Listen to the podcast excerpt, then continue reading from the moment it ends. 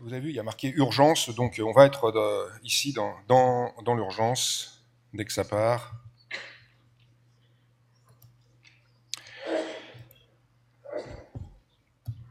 J'ai euh, quelques relations euh, avec l'industrie pharmaceutique. Vous allez voir que dans le contexte qui nous intéresse, c'est pas d'un grand intérêt. Donc pour ceux qui n'ont jamais vu de près euh, ce qui se passe, voilà ce que c'est le, sujet du jour, c'est euh, cette fumée. Et à 3 mètres, on ne voit pas à travers et on imagine euh, ce que c'est que, de l'inhaler. Je vais vous montrer une deuxième euh, vidéo. Donc c'est à Paris, hein, enfin en région parisienne en tout cas. Et vous voyez ici, euh, derrière la, la fumée, derrière l'arrosage, cette, euh, cette qui crie, qui a le presse, hein, stricto sensu. Ce qui va se passer, si elle n'est pas rapide par les pompiers, elle va sauter. Elle va sauter, et quand on parle d'incendie, quand on parle de...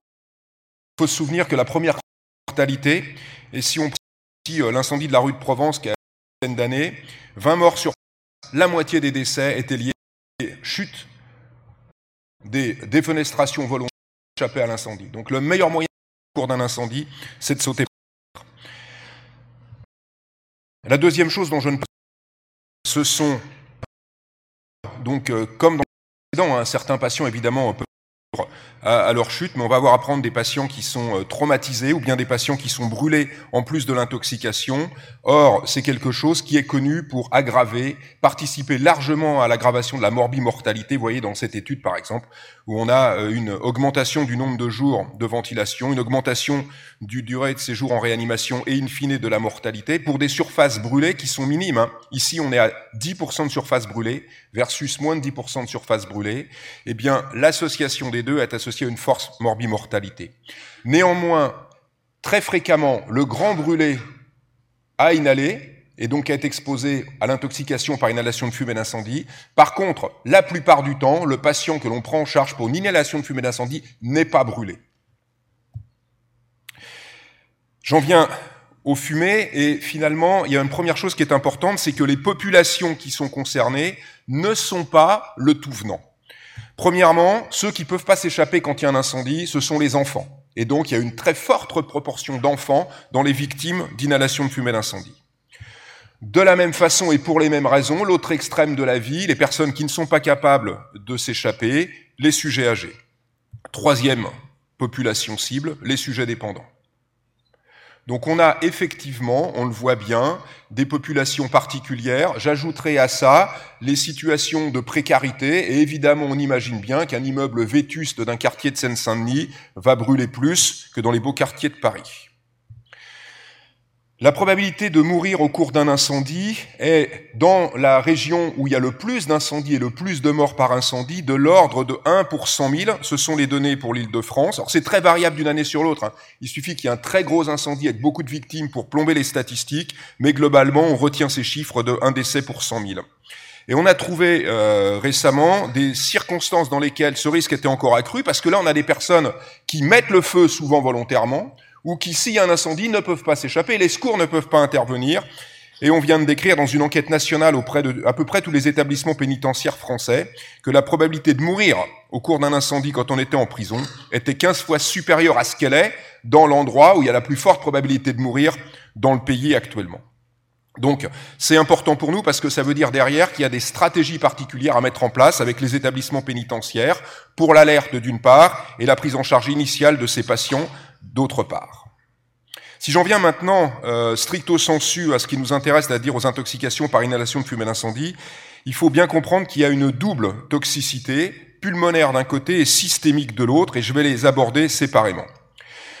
La première chose, c'est de se dire que quoi qui brûle, et si vous prenez quelque chose de naturel comme le coton, la liste des toxiques qui sont générés par cette combustion est des dizaines, voire des centaines. Si ici ça crame, c'est des milliers probablement de molécules. Ça veut dire qu'on ne sait pas exactement quelles sont les molécules, on n'en connaît pas la toxicité, et évidemment, puisqu'on n'en connaît ni l'identité ni la toxicité, on n'a pas d'éléments pour la prise en charge thérapeutique spécifique.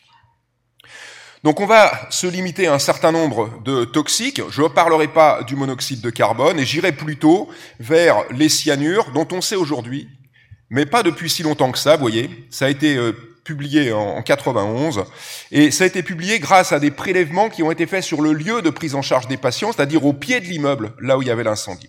Eh bien, on a montré à partir de là que les cyanures avaient une responsabilité directe dans la mortalité des patients intoxiqués par inhalation de fumée d'incendie. Et ça, c'est important parce que derrière, les stratégies thérapeutiques découlent de l'identification de ce toxique. On n'a pas grand-chose à se mettre sous la dent pour affirmer, je y reviendrai tout à l'heure, que le patient a bien inhalé des cyanures. On sait simplement que pour qu'il y ait du cyanure produit, il faut qu'il y ait une diminution de la quantité d'oxygène. C'est pour ça que, par exemple, dans les feux de forêt, il y a quasiment jamais d'intoxication cyanure parce qu'on garde une pression en oxygène élevée. Par contre, dès que c'est dans un espace clos, qui dit feu et flamme dit diminution de la pression partielle en oxygène. Plus la température chauffe et les mêmes circonstances font monter la température, plus on va produire du cyanure. Et de la même façon, évidemment, plus les matériaux sont synthétiques, plus on va produire du cyanure. Le cyanure, il fait quoi? Le cyanure, il se fixe sur la cytochromoxydase, en particulier celle de la mitochondrie, et il va entraîner un métabolisme anaérobie au niveau cellulaire.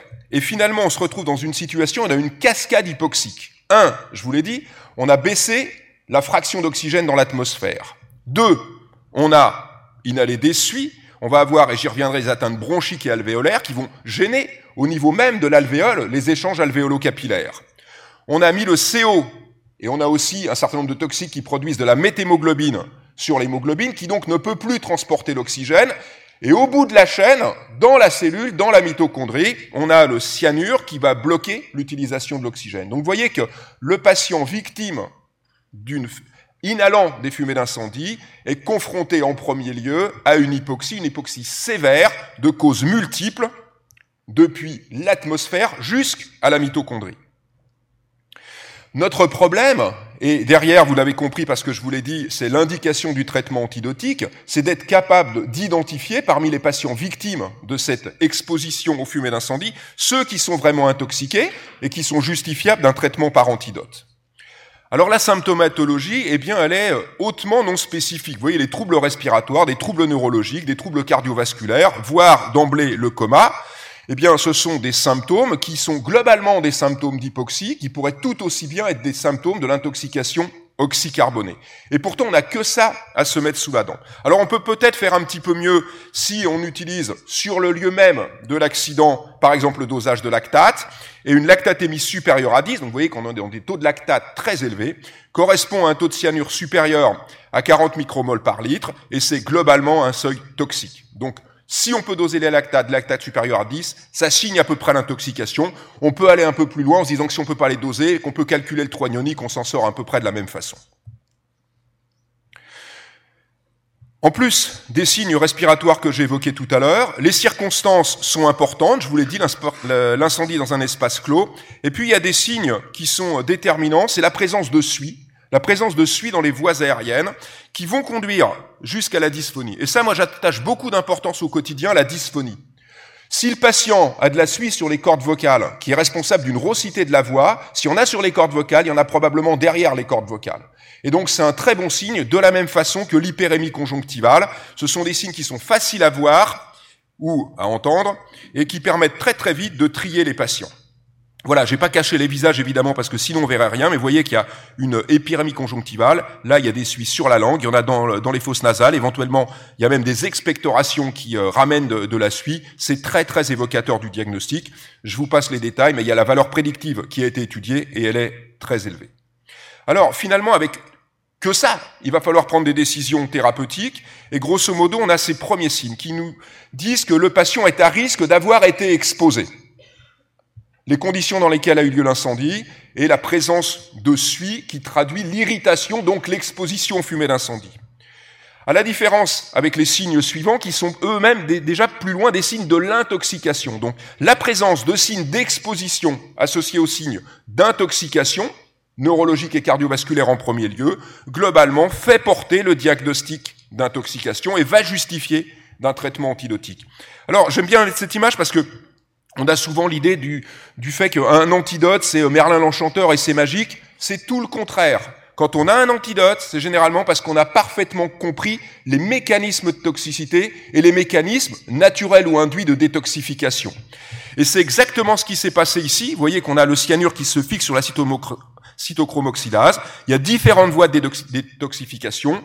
Et celle qui prévaut aujourd'hui, c'est celle du cobalt. Je passerai sur les autres pour des raisons de, timing, mais on retient aujourd'hui comme antidote préférentiel le cobalt, et la forme sous laquelle on l'utilise, vous reconnaissez tout de suite évidemment, la vitamine B12, c'est l'hydroxocobalamine, aujourd'hui antidote de référence de l'intoxication cyanhydrique et globalement de l'intoxication par inhalation de fumée d'incendie.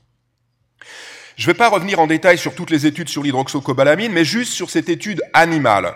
Parce qu'elle montre quoi? Elle montre d'une part, je ne vous ai pas présenté les résultats, qu'il fallait que la dose soit suffisante pour réverser l'effet du cyanure. Ça, c'est assez logique. Mais elle montre une deuxième chose. C'est que l'efficacité du traitement antidotique par l'hydroxocobalamine est extrêmement conditionnée par le délai d'administration après l'intoxication. Et vous voyez qu'il y a zéro mort quand l'antidote est donné dans les deux minutes, 100% quand il est donné à 8 minutes. Alors c'est un modèle expérimental, c'est pas forcément comme ça dans la vraie vie, mais le message il est clair. Le traitement antidotique initial de la toxicité systémique des fumées d'incendie, c'est-à-dire du cyanure, doit être donné tout de suite, c'est-à-dire là. Quand le patient sort de la maison, de l'immeuble, de l'appartement, que les pompiers les extraient, c'est là, maintenant, au milieu de ce bordel, qu'on doit identifier les patients qui sont justifiables immédiatement d'un traitement par hydroxocobalamine. Et dans l'incendie que je vous ai montré tout à l'heure de la rue de Provence, c'est là, maintenant, au pied de l'immeuble, dans la zone où on les prend en charge, qu'on doit administrer le traitement. Sinon, ça sert à rien. Il va être trop tardif pour être efficace et les complications sont déjà survenues, engageant le pronostic vital du patient. Alors, on a euh, extrêmement simplifié cet algorithme qu'on a publié il y a quelques années, vous voyez, les signes que je vous ai montrés, de suite de dysphonie d'hyperémie conjonctivale et la présence de troubles neurologiques ou hémodynamiques, quand il s'agit d'utiliser un traitement qui n'a pas de contre-indication et à peu près pas d'effets secondaires, eh bien on est plutôt généreux et on l'associe d'emblée au traitement symptomatique dès qu'on a le moindre doute.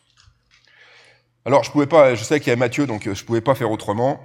Euh, je sais pas si c'est bien le Poséidon, euh, c'est une photo que j'ai trouvée comme ça sur sur internet, mais de la même façon que comme on peut pas très bien faire la différence des la part des choses entre ce qui est le CO, le cyanure, etc. Nous, on pense que quand ces patients-là sont considérés comme ayant une intoxication grave aux fumées d'incendie et sont traités par un antidote, ils doivent avoir le traitement optimal de l'intoxication oxycarbonée, c'est-à-dire l'oxygénothérapie hyperbare, et dans ces cas-là, on sollicite si c'est thématiquement le caisson. Deuxième partie de cette toxicité, c'est la toxicité pulmonaire. Alors elle est connue depuis longtemps, hein. sa première description clinique date des années 40, incendie dans, dans, un nightclub, et euh, les, euh, les, auteurs, vous remarquez que c'est des revues de chirurgie, décrivent les complications pulmonaires en décrivant d'emblée le fait qu'elles font le pronostic des patients. Et en fait, si le patient a échappé à l'intoxication cyanhydrique sur le lieu de l'intoxication, à partir du moment où il arrive à l'hôpital, ce qui fait son pronostic, c'est l'intoxication, c'est l'expression pulmonaire de l'intoxication. C'est suffisamment vrai pour qu'il y ait eu trois revues de la littérature au cours de 18 mois dans trois revues majeures, celle des réanimateurs Critical Care, le New England et le Lancet. Et je me suis appuyé là-dessus et vous allez voir que c'est pas si simple que ça. Pourquoi trois revues donc? Dans des revues majeures en si peu de temps Eh bien parce que quand on prend une population qui est plutôt connue pour avoir un bon pronostic, c'est pas des vieux, ils ont moins de 60 ans, ils sont pas brûlés, eh bien quand ils ont l'atteinte pulmonaire, ils meurent 24 fois plus que les autres quand ils sont victimes de brûlures. Donc il y a une mortalité associée aux complications pulmonaires de l'inhalation de fumée d'incendie qui est majeure. Et c'est une symptomatologie qui est retardée, voyez, le patient il est à peu près nickel à H3, et dans les deux, trois premiers jours, il va développer un SDRA qui va engager le pronostic vital avec une majoration. Il peut, dans certaines études, doubler le taux de mortalité dans les premiers jours de la prise en charge. Alors pourquoi? D'abord, il y a des lésions thermiques. En fait, elles sont essentiellement théoriques, parce que le patient qui est exposé à suffisamment proche du feu pour avoir les lésions thermiques, généralement, c'est un patient qui est brûlé, et généralement, c'est un patient que nous on retrouve carbonisé. Donc, s'il est suffisamment éloigné, il inhale et en fait, il, inhale un air qui a été remis à peu près à température. Donc c'est pas un vrai problème. Ce qui est plus embêtant, c'est les dépôts particulaires. Et tous les produits toxiques sont inhalés sous forme de suie. Ils ont été absorbés et après ils, sont absorbés et ils sont adsorbés et ils vont se déposer sur les muqueuses et là ils vont entraîner des phénomènes d'obstruction, je vous montrerai, des lésions chimiques et des vraies brûlures et derrière on va déclencher une cascade de réactions inflammatoires qui font toute la gravité de cette intoxication. Voilà la tête du poumon. Donc vous voyez que finalement quand on est euh, sur des analyses proximales, bah, ça va presque bien et quand on est au niveau distal, on comprend bien qu'il y a des petits soucis. C'est pas un poumon de fumeur. Hein. Et regardez comme c'est brûlé partout. Bon, ça, vous comprenez bien que la taille des particules est déterminante, sauf que quand nous on arrive sur le lieu d'un incident, on est incapable de dire quelle est la, taille des particules et que ça a un effet immédiat, direct sur la mécanique respiratoire. La présence de l'inhalation et des lésions d'inhalation est associée à une augmentation majeure de la mortalité. Le patient qui a inhalé, qui ne développe pas des complications respiratoires, s'il est peu brûlé, il a une mortalité qui est proche du nul. Le même patient qui a les complications respiratoires, il va mourir 36 fois plus. C'est vrai, quelle que soit la catégorie, et même si on poule les patients brûlés, pas brûlés. Donc, une fois que le patient est arrivé à l'hôpital, ce qui met en jeu son pronostic, c'est le développement des complications respiratoires. C'est vrai chez l'adulte, c'est vrai chez l'enfant, où ça multiplie ici par 8 la, mortalité, et ça augmente globalement les différents indicateurs de durée de séjour, de nécessité d'intuber, de réintuber, euh, d'avoir des inotropes, etc. Mais tout ça est, relativement euh, cohérent. Alors, l'âge, c'est un facteur attendu chez ces patients qui sont des patients qui vont plutôt être des patients de réanimation. Les brûlures, je vous l'ai dit, l'utilisation de vasopresseurs, je vous l'ai dit, euh, le fait d'être pris en charge par des équipes moins entraînées, ça apparaît dans cette étude, et puis ça sera euh, un point sur lequel on n'aura pas besoin de revenir ultérieurement puisque je vous le dis d'emblée, l'utilisation systématique d'emblée des antibiotiques ne réduit pas la mortalité dans cette population. Quels sont les mécanismes en cause? Bien, vous voyez que moi, quand je vois des algorithmes comme ça, j'en déduis une chose, bah, c'est vachement compliqué et on ne sait pas tout. Alors effectivement, c'est vachement compliqué, on ne sait pas tout. Par exemple, il y a bronchospasme, et on n'est pas très très capable aujourd'hui d'expliquer ce qui est à l'origine du bronchospasme chez ces patients. Donc, coagulopathie, bronchospasme, sécrétion. En fait, il y a une espèce de syndrome inflammatoire qui a été mis en évidence de façon très claire chez l'animal, en l'occurrence chez le mouton. Vous voyez que là, on est euh, à l'état de base, on euh, évalue euh, la perfusion des différentes tuniques, et une demi-heure après la ventilation à poumons séparés, je vous montrerai après, on a multiplié, on est passé de 100 à 800 de débit dans la muqueuse, traduisant ici une inflammation majeure de la muqueuse, mais qui s'étend. Hein. Alors évidemment, c'est moins marqué sur les autres tissus que sur la muqueuse, mais sauf qu'on part ici de à peu près zéro de débit et on est à 200, donc on multiplie, on explose les débits liés à l'inflammation des euh, tissus, essentiellement muqueux, mais pas que muqueux. Ce qui est euh, intéressant, c'est que quand on regarde ce qui se passe sur le poumon contralatéral, dans cette étude, le poumon contralatéral était ventilé avec de l'air, eh bien on voit apparaître à minima, mais regardez, quand on prend H24, on est à peu près sur les mêmes niveaux, on voit apparaître le même type de lésion, en l'occurrence l'augmentation du débit, qui traduit quoi? Qui traduit la dispersion du phénomène inflammatoire, comme on le connaît dans d'autres pathologies, une fois que le processus est enclenché, ce patient a un SDRA qui évolue pour son propre compte, comme c'est le cas dans d'autres pathologies. Et qui affecte préférentiellement la partie distale du poumon, qui a une répercussion hémodynamique. Alors je ne vais pas tout prendre en détail, mais vous voyez, si on prend les résistances vasculaires pulmonaires, elles sont quasiment doublées en fonction du développement de cette euh, inflammation euh, bronchique. Ce qui est important, c'est qu'on a l'impression qu'il y a une espèce d'effet seuil. Et en fait, on le comprend bien. C'est-à-dire que soit on a déclenché le processus, soit on l'a pas déclenché. Et ici, on a exposé des animaux à simplement, alors ils sont brûlés, on les, brûle de 40%, et après on les expose, on les ventile 24, 36 ou 48 fois. Quand il y a eu que 24 cycles respiratoires, il se passe rien. On commence à avoir une réduction de la survie quand on est passé à 36, et à 48, tous les animaux vont mourir.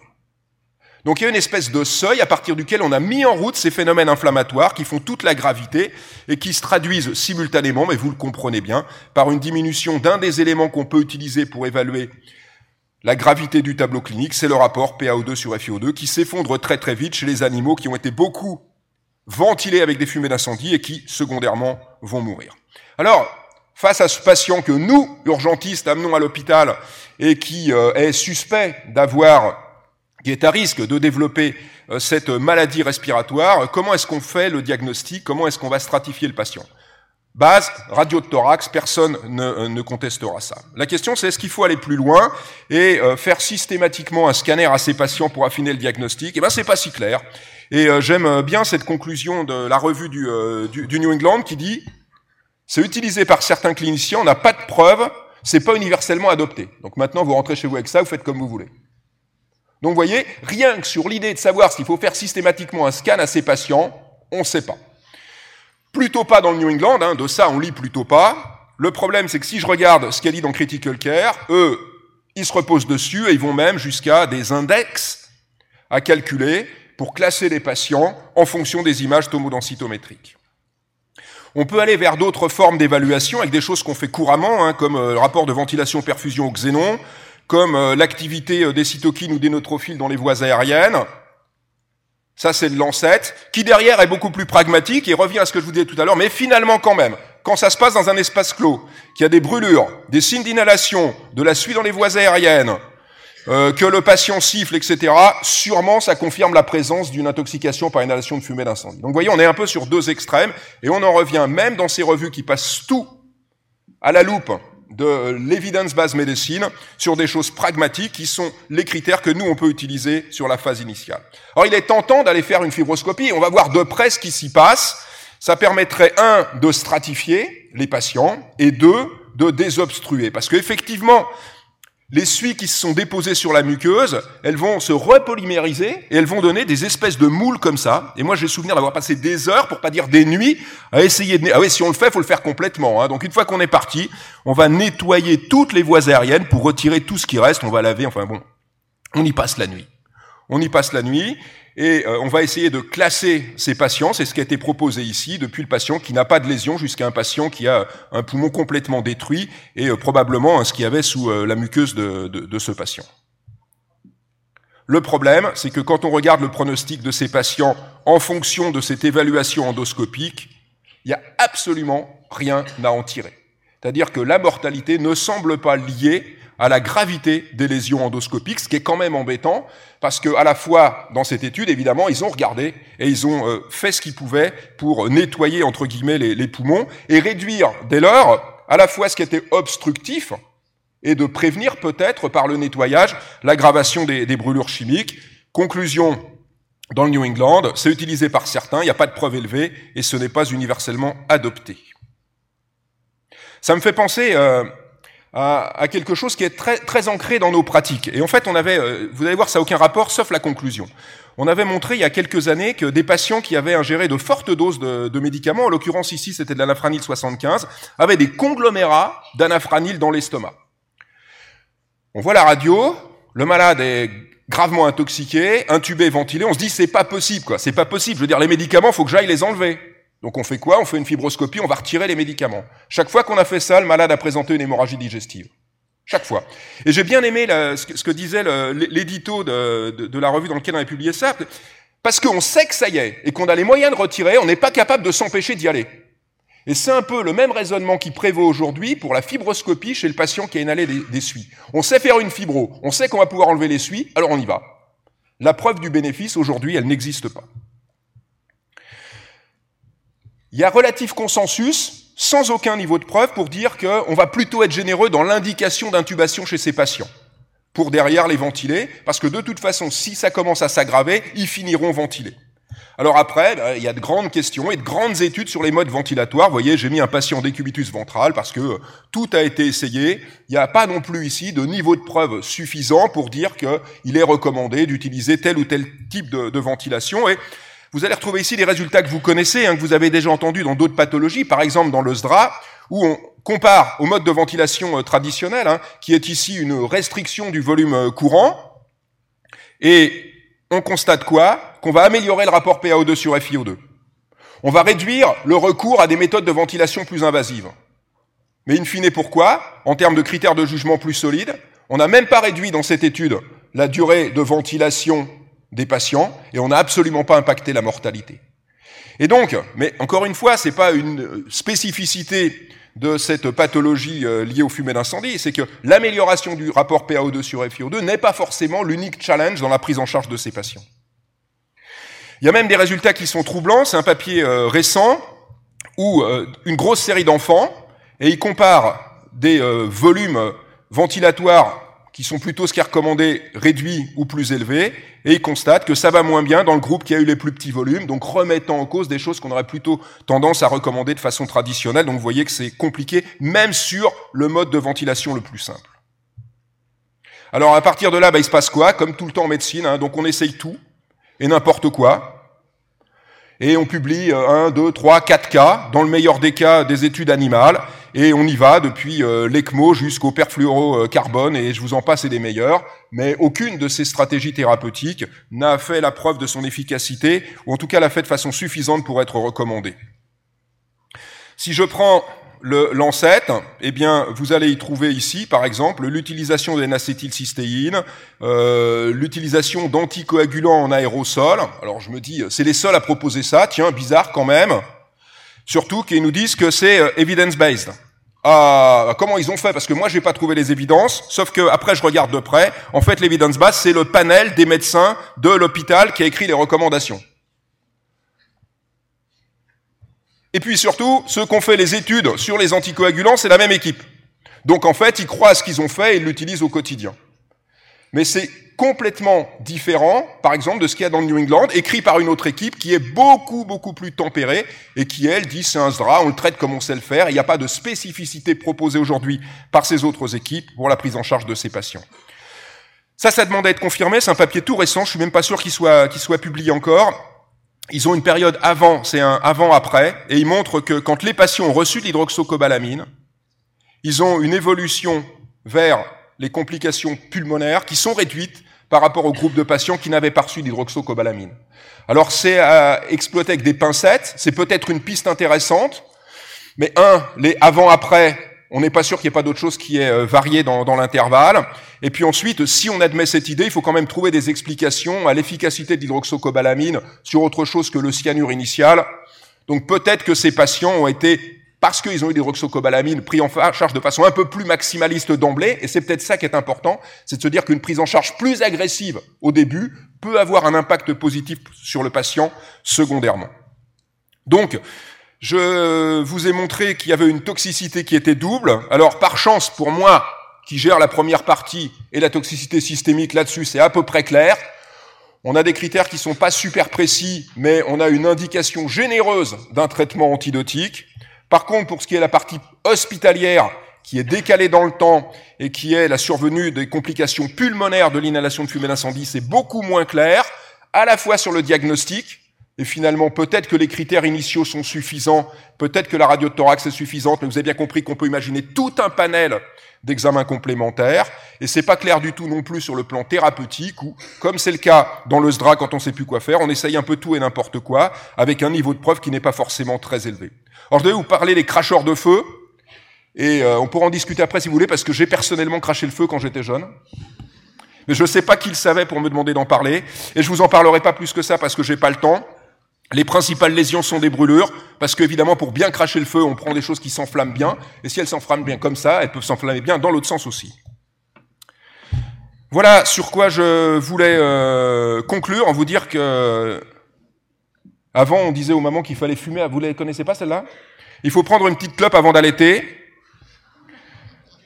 Donc euh, c'est pour dire que les temps changent, qu'on acquiert de nouvelles données et j'espère qu'il en sera ainsi dans la prise en charge des intoxications par inhalation de fumée d'incendie parce que sur la partie hospitalière, tout n'est pas encore clair et je vous remercie.